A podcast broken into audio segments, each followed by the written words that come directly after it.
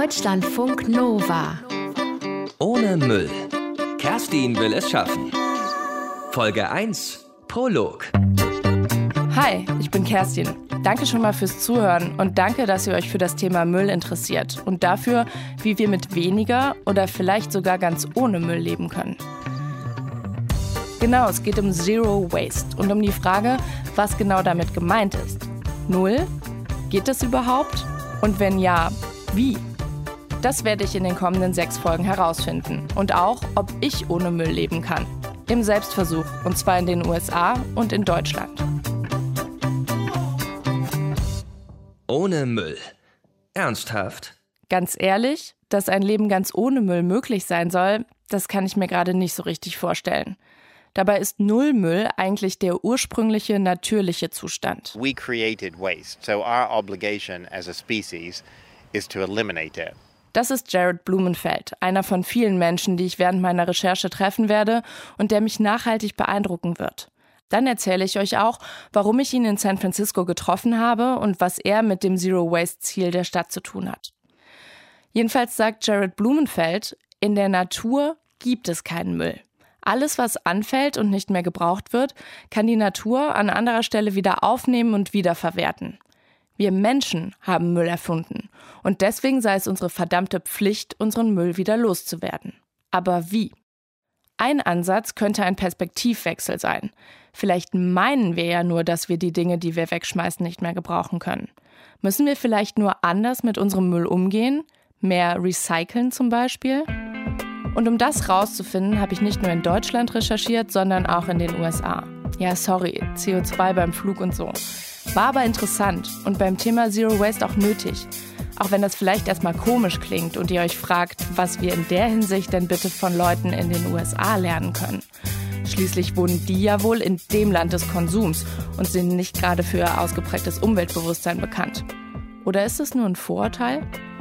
Ich und mein Müll. Wer bist du eigentlich? Genau, wer bin ich überhaupt? Und vor allem, warum interessiert mich das Thema Müll und Zero Waste und alles, was dazugehört? Kurz gesagt, aus Liebe zum Planeten. Ja, ja, ich weiß, klingt abgedroschen, aber wenn's doch wahr ist. Ich fände es tatsächlich ganz schön, wenn es diese Erde, auf der wir leben, mindestens noch ein paar Jahrhunderte geben würde.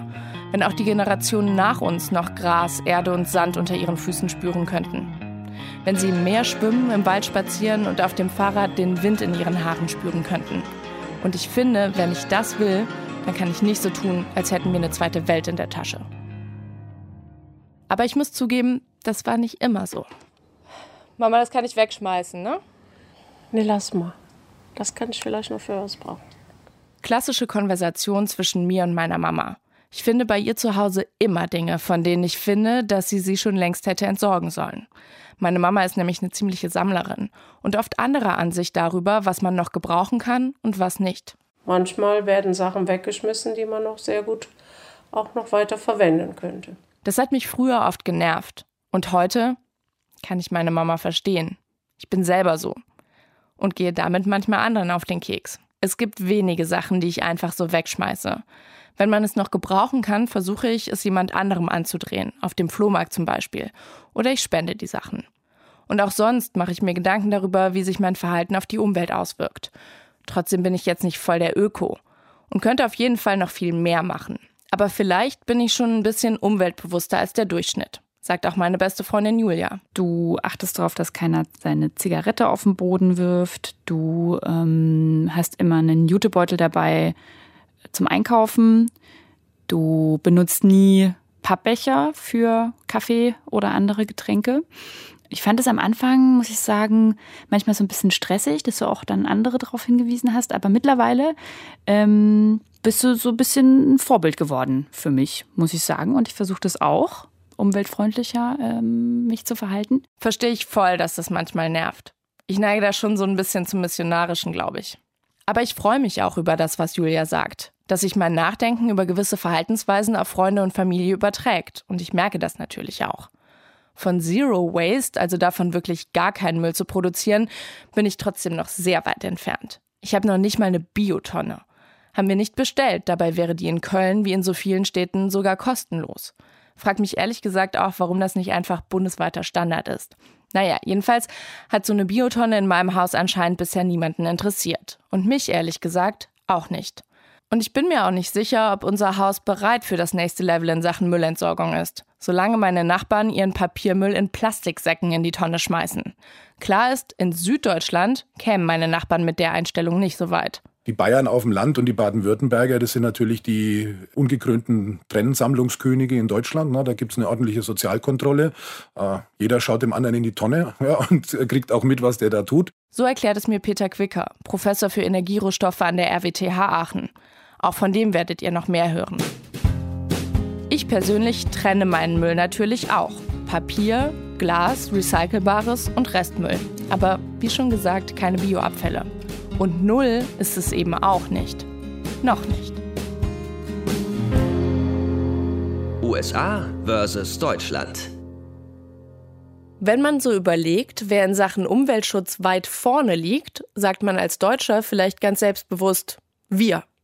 Schließlich haben wir vor mittlerweile fast 30 Jahren den grünen Punkt erfunden und damit ja wohl den Inbegriff der Mülltrennung. Ja, stimmt, führt aber nicht unbedingt zu hohen Recyclingraten. Denn wann etwas in Deutschland als recycelt gilt, ist ziemlich willkürlich. Aber auch dazu später mehr. Trotzdem sind wir in Deutschland doch weiter als die USA, oder? If you're asking me my honest opinion, this area is not environmentally aware würde Ty Wheeler auch so sehen. Der ist Stadtverwalter von Osceola, einem 5000 Seelennest irgendwo in Iowa. Er findet, dass seine Stadt jedes negative Klischee über das Umweltbewusstsein der Amerikaner erfüllt. Aber Osceola ist eben nicht repräsentativ für die gesamten USA. Es gibt auch eine Menge Gegenbeispiele. Catherine Kellogg zum Beispiel, Zero-Waste-Bloggerin aus der Nähe von San Francisco. All my trash for the last two years fits in a 16-ounce mason jar. Ihr ganzer Müll der letzten zwei Jahre passt in ein Halbliter Einmachglas. Oder Kevin Keats, der mit seiner Frau und seinen beiden Töchtern zumindest mal ausprobiert hat, wie das ist, wenn man versucht, keinen Müll zu produzieren. It kind of gives you peace in kind of a weird way. The idea that you can't buy anything kind of frees you up to do other things. Nichts kaufen zu können, hat ihm so eine komische Art von Frieden gegeben. Das war die Lehre aus seinem Selbstversuch, weil er mehr Zeit für andere Dinge hatte. Natürlich gibt es solche Zero Waster nicht nur in den USA, sondern auch in Deutschland. Olga Kroll aus Köln zum Beispiel. Doch bei aller Überzeugung muss sie zugeben, ich komme auch immer wieder an den Punkt der Verzweiflung. Alle diese Zero Waster werdet ihr in den nächsten Folgen noch genauer kennenlernen. Man kann Zero Waste natürlich auch im ganz großen Stil betreiben.